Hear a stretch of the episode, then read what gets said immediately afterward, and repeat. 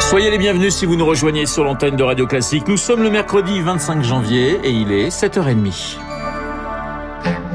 La matinale de Radio Classique avec Renaud Blanc. Et le journal présenté par Charles Bonner. Bonjour Charles. Bonjour Renaud, bonjour à tous. À la une ce matin, la bonne santé de la France sur la question du chômage. Alors on attend les chiffres ce matin du quatrième trimestre, mais ils devraient confirmer une tendance, un chômage autour de 7% de la population active.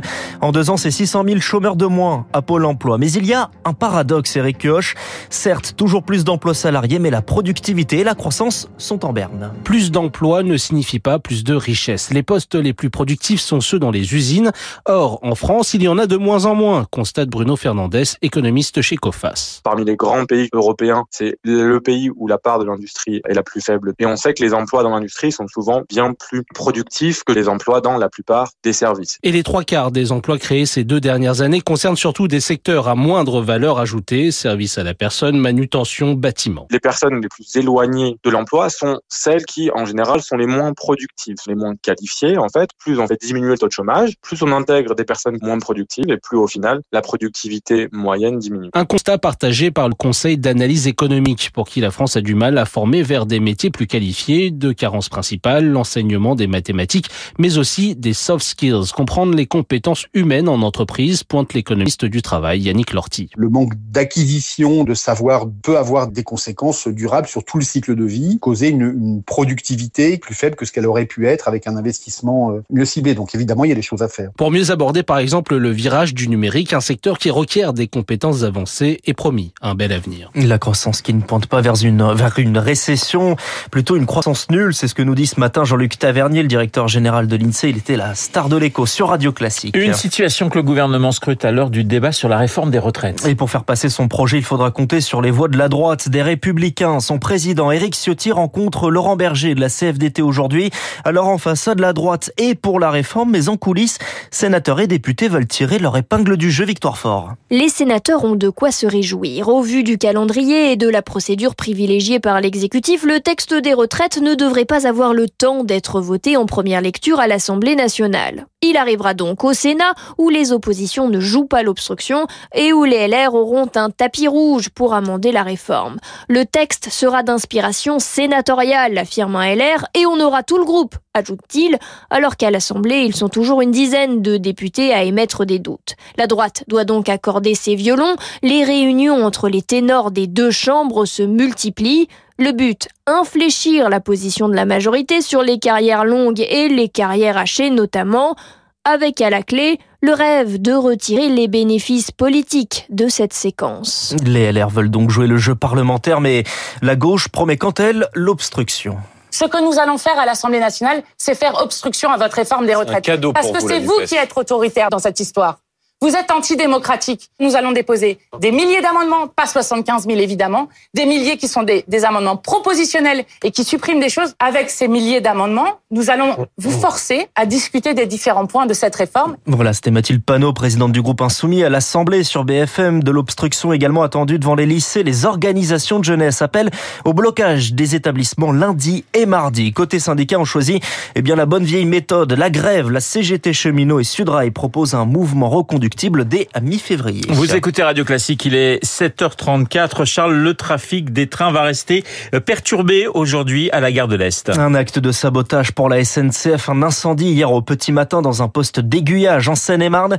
Aujourd'hui en circulation entre un tiers et la moitié des TGV, la moitié également des TER et un transilien sur deux sur la ligne P. De quoi mettre en difficulté les usagers dont Émilie, 20 ans, qui vit à Chelles. Moi, je devais aller à Paris-Est pour aller à Haussmann, dans le 8e. J'ai dû prendre le RERE alors que d'habitude, je prends la ligne P qui est beaucoup plus rapide. Normalement, 40 minutes. Et là, vous avez mis combien de temps? Une heure et demie. Franchement, si euh, je peux faire par télétravail, je ferai par télétravail. Sinon, euh, on est obligé, hein, on va avoir du retard, mais on est obligé d'y aller. quoi. Pour l'instant, moi, je suis stagiaire, je suis étudiant, je suis dans un cabinet d'expertise comptable. Donc, euh, si je peux pas y aller tous les trois jours, euh, ça commence à, à, devenir un problème. quoi. Un témoignage au micro d'Héloïse Weiss. Le gouvernement autorise une expérimentation sur les caméras dites augmentées. C'est l'une des dispositions d'un projet de loi sur les Jeux Olympiques. Un texte plus sécuritaire que sportif. Ces caméras permettent de détecter des mouvements suspects dans les foules. La sécurité des Jeux Olympiques, c'est aussi l'humain Berlin. 20 000 agents de sécurité sont nécessaires. La moitié sont trouvés selon Gérald Darmanin. Charles, les hauts fonctionnaires manquent de diversité. Oui, pour intégrer l'INSP, c'est le nouveau nom de l'ENA. Il vaut mieux avoir un de ses parents ancien élève. Moins de chances de l'intégrer aussi si on a un nom à consonance maghrébine. C'est le constat de l'association La Cordée, créée par des anciens, des anciens énarques. Damien Zaversnik est le coprésident.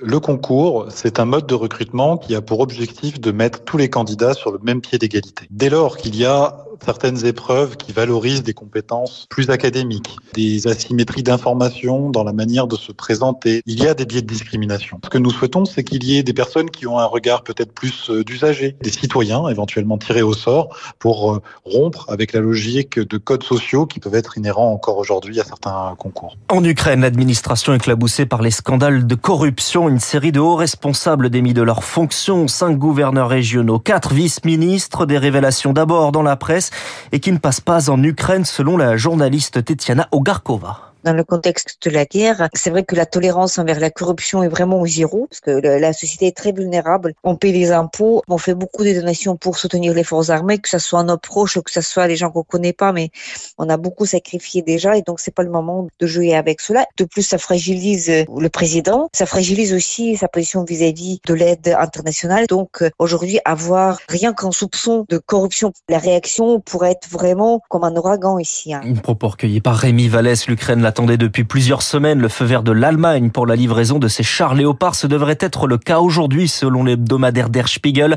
Annonce attendue d'Olaf Scholz dans un discours au Bundestag. Et puis du sport est en route pour les demi-finales. Les handballeurs français jouent leur quart de finale au mondial ce soir à 20h30 contre l'Allemagne. Objectif demi-finale également pour Novak Djokovic à l'Open de tennis en Australie. C'est à 9h30 contre le russe Andrei Roublev.